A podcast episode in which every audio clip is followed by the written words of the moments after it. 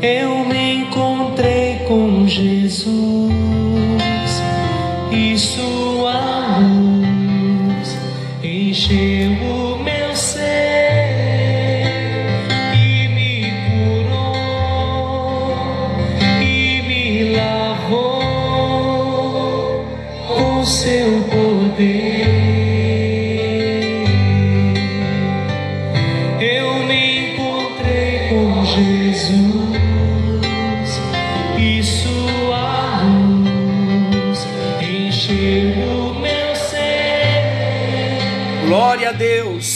graça e paz. Está chegando até você mais um encontro com Deus. Eu sou o pastor Paulo Rogério, da Igreja Missionária no Vale do Sol, em São José dos Campos. Nos identificamos em todas as aberturas dos nossos encontros com Deus, porque glória a Jesus por isso. Mas esse encontro com Deus tem atravessado as fronteiras, até mesmo do Brasil. Estamos em vários estados do Brasil e estamos em alguns países, para a glória de Deus. Esse é o propósito de Deus, que a palavra chegue até você na unção do Espírito, porque quando a palavra chega na unção do Espírito, todo jugo é quebrado. A revelação da palavra de Deus vem, então nós abrimos o coração e recebemos a palavra de Deus. Glória a Deus, que quem está fazendo esta obra é o Espírito Santo, não é homem, porque homem não tem condições, mas o Senhor tem, e a Ele seja a glória para sempre. Amém. Estamos muito felizes, porque Deus está fazendo coisas grandiosas. Estamos falando da palavra de Deus e enquanto compartilhamos, Deus está se encarregando de levantar um exército, um exército de adoradores, um exército de intercessores, um exército de discípulos, de homens e mulheres que estão amando a Deus por conhecerem mais da palavra de Deus. Estou muito feliz. Estou feliz também por você que já é membro de alguma igreja, de repente exerce até algum cargo de liderança na sua igreja e que nesse tempo a palavra tem cooperado com o seu crescimento. Esse é o propósito de Deus. Nós estamos falando do Sermão do Monte e já estamos caminhando para o final do Sermão do Monte.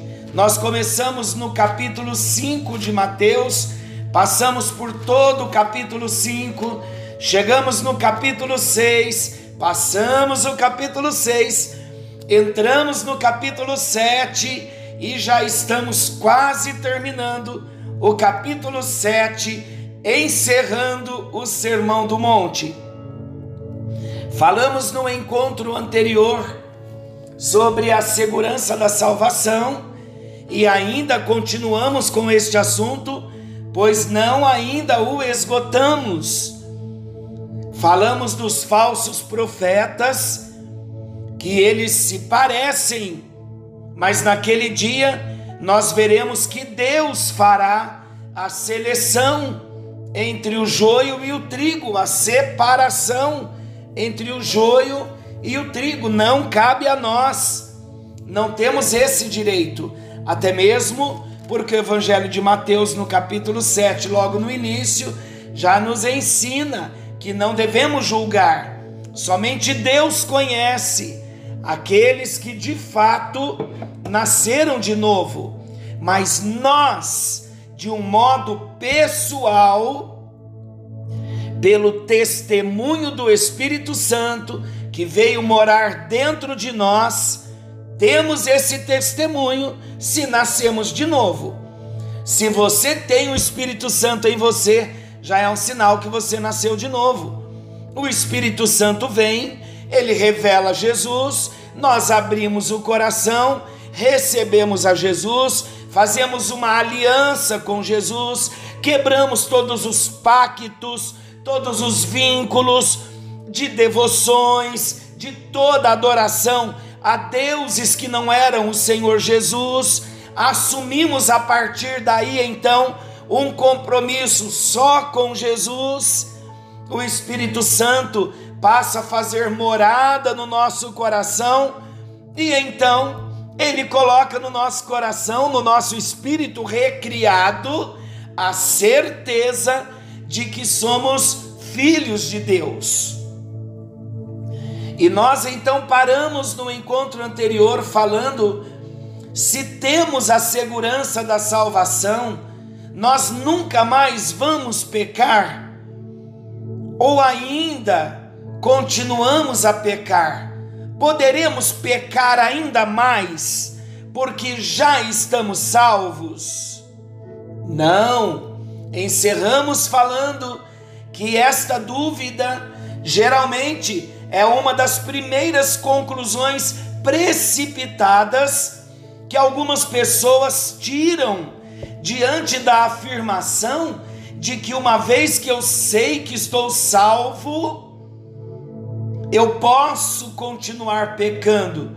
Não. Quem conclui dessa forma ainda não compreendeu a verdadeira doutrina da salvação biblicamente, encerramos falando que biblicamente ninguém que é verdadeiramente salvo vai querer sair pecando por aí e levando uma vida desordenada. Isto é absolutamente contra a sua nova natureza, é contra a nossa nova natureza. Olha o que a palavra de Deus diz em 1 de João 2:4. Aquele que diz eu conheço e não guarda os seus mandamentos é mentiroso e nele não está a verdade. Então, se somos salvos, estamos guardando os mandamentos. 1 de João 3,9 diz: Qualquer que é nascido de Deus não vive na prática do pecado, porque a sua semente permanece nele e não pode pecar porque é nascido de Deus. O apóstolo João, ele está deixando claro aqui que os salvos em Cristo não vivem na prática do pecado. Não viver na prática do pecado não significa que um salvo em Jesus nunca mais irá pecar. Nós pecamos sim, nós só não vivemos na prática do pecado. O mesmo apóstolo João, ele também escreve em 1 de João 1:10. Se dissermos que não pecamos, fazemos-lo mentiroso, e a sua palavra não está em nós. Parece então contraditório esse texto com o anterior que nós lemos de 1 de João 3,9, dizendo que aquele que permanece nele, aquele que é nascido dele, não vive na prática do pecado. Mas esse texto não é contraditório. O verdadeiro salvo, nós sabemos que ele ainda está sujeito ao pecado, está lá em Romanos 7, mas ele não vai se conformar com a prática do pecado. E mesmo que existam momentos de fraqueza na sua vida, o Espírito Santo, que é quem convence o homem do pecado, ele vai guiar a vida desse salvo a toda a verdade. E o Espírito Santo então vai produzir em nós o arrependimento. Está lá em João, Evangelho de João, capítulo 16, versículos 8 ao 13. Eu vou ler. João 16, 8 a 13. Quando ele vier, o Espírito Santo, convencerá o mundo do pecado, da justiça e do juízo. Falando do Espírito Santo quando viesse. E ele veio e ele convence mesmo. Ele convence o homem do pecado, da justiça e do juízo. Do pecado, porque não creram em mim. Então a gente começa a crer quando o Espírito Santo abre o nosso coração. Da justiça, porque vou para o Pai e não me vereis mais. E do juízo, porque o príncipe deste mundo já está julgado. Tenho ainda muito que vos dizer, Jesus dizendo aqui, mas vós não o podeis suportar agora. Quando vier, porém, o Espírito da Verdade, que é o Espírito Santo, que já veio no dia de Pentecostes, ele vos guiará a toda a verdade, porque não falará por si mesmo, mas dirá tudo o que tiver ouvido e vos anunciará as coisas que hão de vir.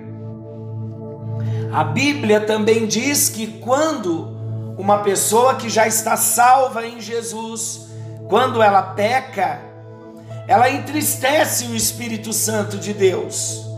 Mas em nenhum momento a Bíblia afirma que o salvo perde o Espírito Santo. Olha o que o apóstolo Paulo nos escreve em Efésios capítulo 4, versículo 30. E não entristeçais o Espírito de Deus, no qual fostes selados para o dia da redenção. Vamos entender então aqui o que o apóstolo Paulo está querendo dizer. Para quem é salvo, para quem é nova criatura, para quem nasceu de novo, ao pecar, quando pecamos, o amor de Deus nos constrange de uma forma tão esmagadora que não nos resta outra opção a não ser confessar o nosso pecado a Deus. 1 de João 1, versículo 7 e 9. Eu vou ler. Mas se andarmos na luz, como ele na luz está, temos comunhão uns com os outros, e o sangue de Jesus Cristo, seu Filho, nos purifica de todo pecado. Se confessarmos os nossos pecados, Ele é fiel e justo para nos perdoar os pecados e nos purificar de toda injustiça. O que acontece então se uma pessoa salva em Jesus, se ele cometer um pecado? O que vai acontecer? Muitas pessoas acreditam que um salvo ele pode perder a salvação, porque o sacrifício de Jesus na cruz perdoou apenas os seus pecados passados. Isso não é verdade. A Bíblia não diz isso. Mas muitos pensam desta forma. Aliás, alguns até imaginam Deus falando o seguinte: Eu perdoo e perdoei até aqui mas daqui para frente, agora que você conhece a verdade, a responsabilidade é sua. Obviamente não. Não e não. A Bíblia não diz isso. Não é isto que a Bíblia diz. Nós sabemos que nós pecamos. Pecamos por atos, pecamos por palavras, pecamos por pensamentos, pecamos até por omissão. Como gostaríamos de não pecar mais, mas ainda estamos nesse corpo mortal. A natureza de Adão ainda está aqui. Temos uma nova natureza, mas Deus nos deu essa nova natureza para nós vencermos a natureza que está lá dentro ainda, a natureza de Adão. Com o novo nascimento, o velho homem não morre ele tem que ser crucificado todo dia. Nós temos que dizer não para o velho homem todo dia. E é aí que começa a luta espiritual de um salvo. Porque ele nasceu de novo, ele recebeu uma nova natureza de Deus, uma nova vida em Deus, o seu espírito foi recriado, mas está lá dentro ainda a sua natureza caída a natureza de Adão, a sua alma, que pecou em Adão e que precisa ser restaurada. Então, quando nós pecamos e sabemos que pecamos por atos, palavras, pensamentos, omissão, mesmo que nós, como salvos, não pequemos por palavras, por atos e até por omissão, o que já seria muito incrível não pecarmos dessa forma? O que dizer sobre os pensamentos? Acredita-se, preste bem atenção nisso. Acredita-se que um homem processa, em média, cerca de 10 mil pensamentos por dia. Se apenas um pensamento for pecado, em 30 dias nós teremos pecado 30 vezes. Em 10 meses teremos pecado pelo menos 300 vezes. Um único pecado já seria o suficiente e já é o suficiente para separar o homem de Deus, que dirá 300 pecados. Então, para quem argumenta que pecar por pensamento não é tão grave, é preciso ler novamente o Evangelho de Mateus, capítulo 5, versículo 28, só relembrando do Sermão do Monte, porque tem gente que pensa que pecar por pensamento não é tão grave. Olha o que o versículo 28 de Mateus 5 diz: Jesus dizendo, o versículo 27 para nós entendermos, porque está falando da lei do adultério. Ouvistes que foi dito: não adulterarás? Versículo 28. Eu, porém, vos digo: qualquer que olhar para uma mulher com intenção impura no coração, já adulterou com ela. Então, o pensamento, o pecado no pensamento é tão grave quanto o pecado cometido também. Claro que existem consequências diferentes, mas tudo é pecado. E a boa notícia, qual é? É que o salvo em Jesus, ele foi justificado pelos méritos de Cristo. Por causa da justiça de Cristo, nós somos purificados de todos os nossos pecados, sejam eles passados, presentes ou futuros. Olha o que Romanos 8, versículos 33 e 34 nos diz: Quem intentará acusação contra os escolhidos de Deus? É Deus quem os justifica. Quem os condenará? Cristo Jesus é quem morreu, ou antes, quem ressurgiu dentre os mortos, o qual está à direita e também intercede por nós. 1 de João 2:1 Meus filhinhos, estas coisas vos escrevo para que não pequeis. Mas se alguém pecar, temos um advogado para com o Pai, Jesus Cristo, o justo. Também é importante nós dizermos que quando o salvo em Cristo peca, mesmo justificado, ele ainda é repreendido por Deus. Hebreus capítulo 12, versículo 6 diz assim: Porque o Senhor corrige o que ama e açoita a qualquer que recebe por filho. Não existe, meus irmãos, a mínima possibilidade de um verdadeiro salvo, de um salvo genuíno, viver desordenadamente, sentindo prazer pelo pecado. Conseguem observar agora que somos templos do Espírito Santo? Conseguem observar que o Espírito Santo veio morar em nós? E ainda que tenhamos que lutar com uma velha natureza dentro de nós, ainda que venhamos pecar, mas nós não vamos nos conformar com o pecado porque o Espírito Santo habita em nós, porque temos uma nova natureza de Deus em nós. Se alguém vive desordenadamente sentindo prazer pelo pecado, sabe qual a resposta que a Bíblia tem para isso? Já podemos chegar a essa conclusão com todos os versículos que nós lemos. Se alguém vive dessa forma, dizendo-se cristãos, mas tendo prazer pelo pecado, esta pessoa nunca foi salva.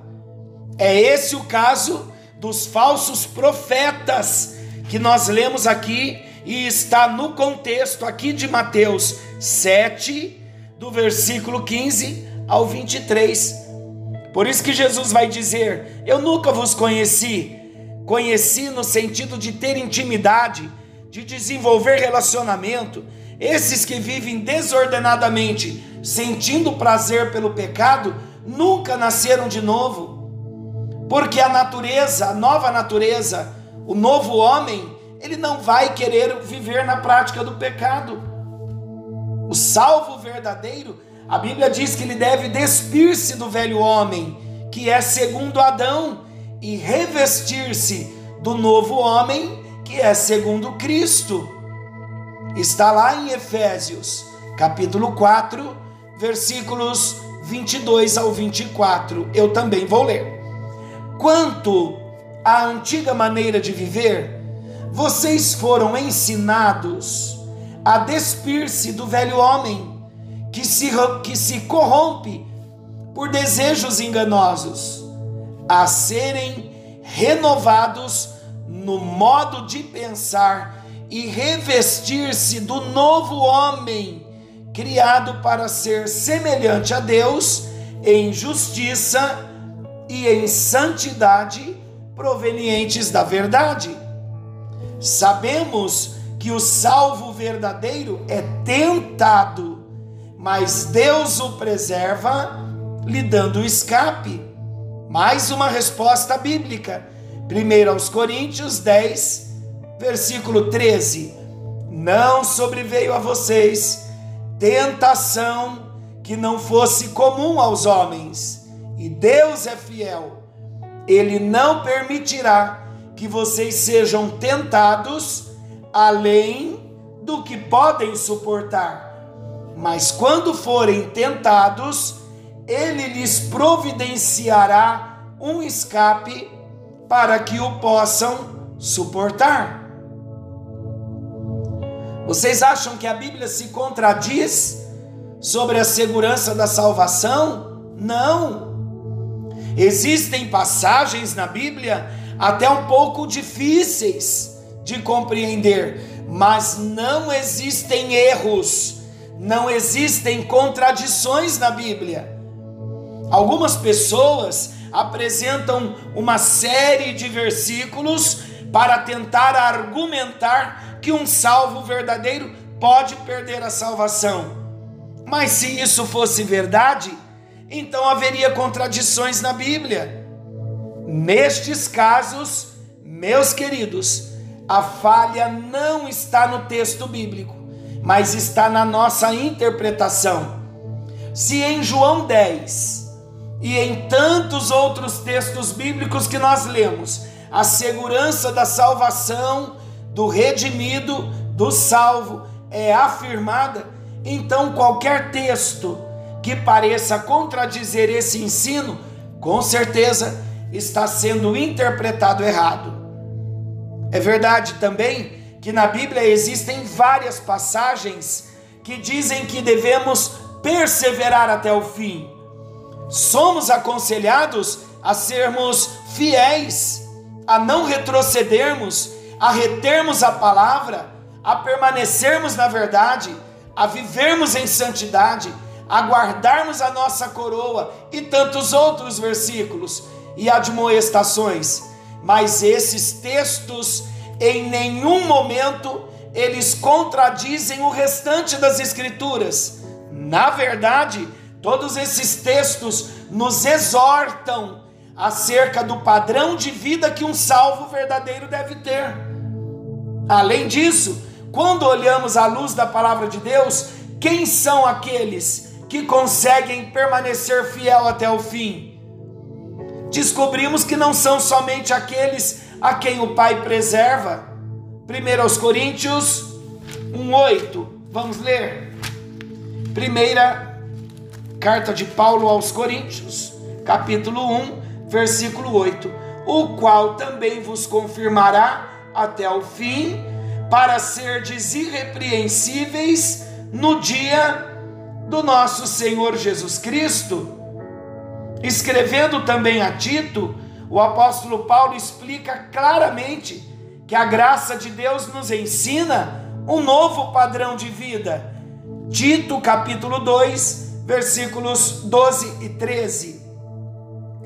Ensinando-nos que, renunciando à impiedade e às concupiscências mundanas, vivamos neste presente século sóbria e justa e piamente, aguardando a bem-aventurada esperança e o aparecimento da glória do grande Deus e nosso Senhor Jesus Cristo.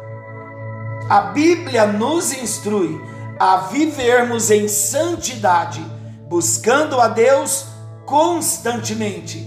Porém, as pessoas precisam entender que devemos andar em santidade não porque queremos ser salvos, mas porque somos salvos.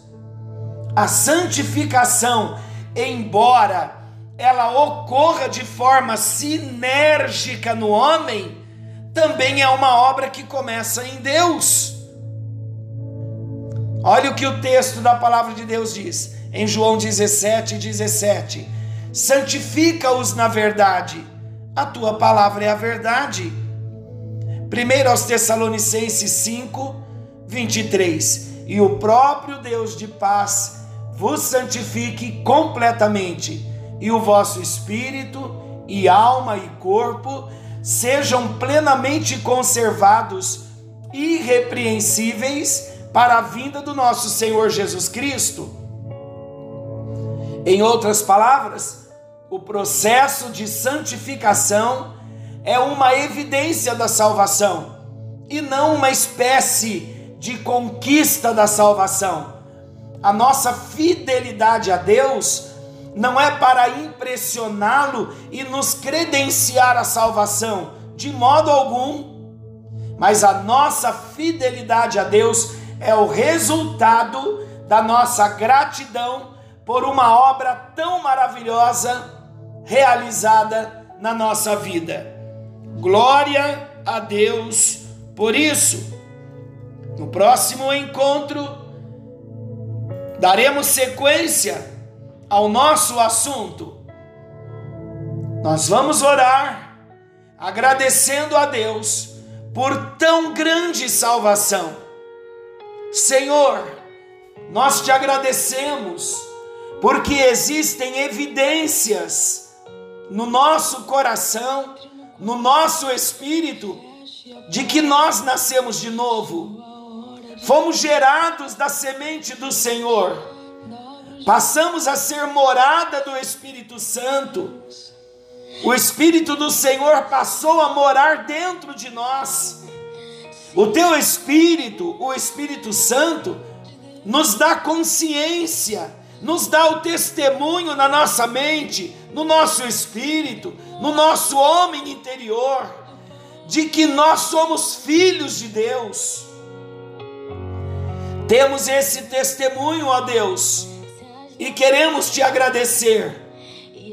Querido Deus, age na nossa vida. Queremos ter esta certeza de novo nascimento para termos a segurança da salvação.